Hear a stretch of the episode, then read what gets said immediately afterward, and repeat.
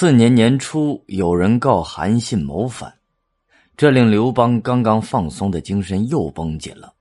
众将纷纷请缨，即发兵坑杀数字儿。刘邦默然不语。他问陈平意见，陈平反问他：“陛下精兵可比得过楚吗？”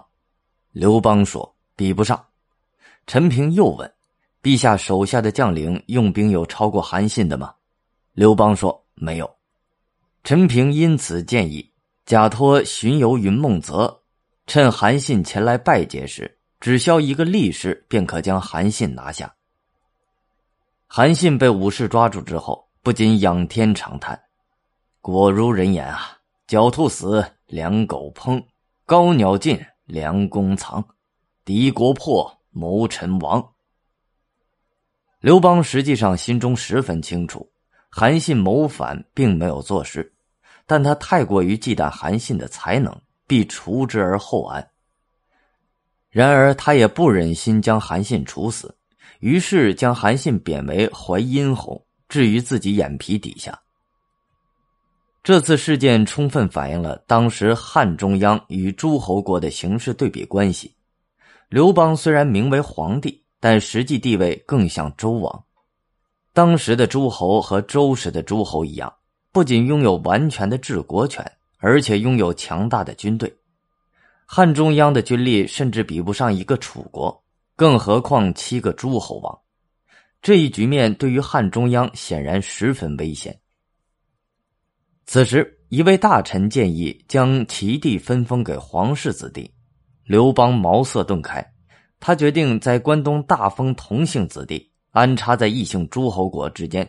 与异姓诸侯王抗衡。这年正月，刘邦大封同姓，封堂兄刘贾为荆王，王五十三县；弟弟刘交为楚王，王三十六县；哥哥刘喜为代王，王五十三县；庶子刘肥为齐王，王七十三县。同姓诸侯与异姓诸侯形成犬牙交错之势，力量大致相当。刘邦本可以有另一个选择，即在关东建立郡县制，由中央直接统辖。但刘邦君臣认为，秦王朝就是因为废除了分封，以致秦末战争在关东爆发之后孤立无援，导致败亡。还是历史的惯性在起作用，分封制已有数千年的历史，全面的郡县制却只在秦朝实施了十几年时间。而且秦帝国仅仅十五年就灭亡了，这让刘邦君臣不能不对全面推行郡县制产生怀疑。秦汉之际，匈奴冒顿单于趁中国内乱之际，迅速扩张势力，控制了塞北蒙古高原，并向南侵犯中原。这一年，匈奴包围韩国都城马邑（今山西朔县），马邑形势危矣。韩王信一面向中央求援，一面派人向匈奴求和。这一举动引起刘邦的疑心，派人斥责他。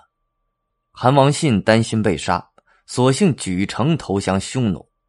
匈奴乘胜长驱直入，越过巨筑塞（今山西代县北），直抵晋阳（今山西太原西南）古城。次年，刘邦亲率三十万大军北伐韩王信及匈奴。由于轻率冒进，在平城白登山（今山西大同东北）被匈奴四十万精兵团团包围，七日后才侥幸脱险。